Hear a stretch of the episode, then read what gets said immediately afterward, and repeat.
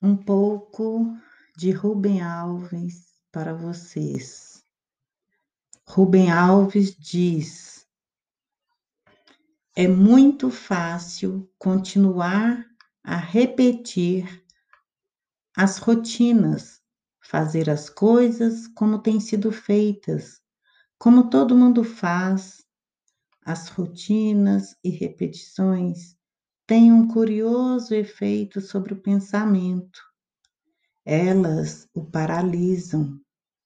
A nossa estupidez e preguiça nos levam a acreditar que aquilo que sempre foi feito de um certo jeito deve ser o jeito certo de fazer. Rubem Alves.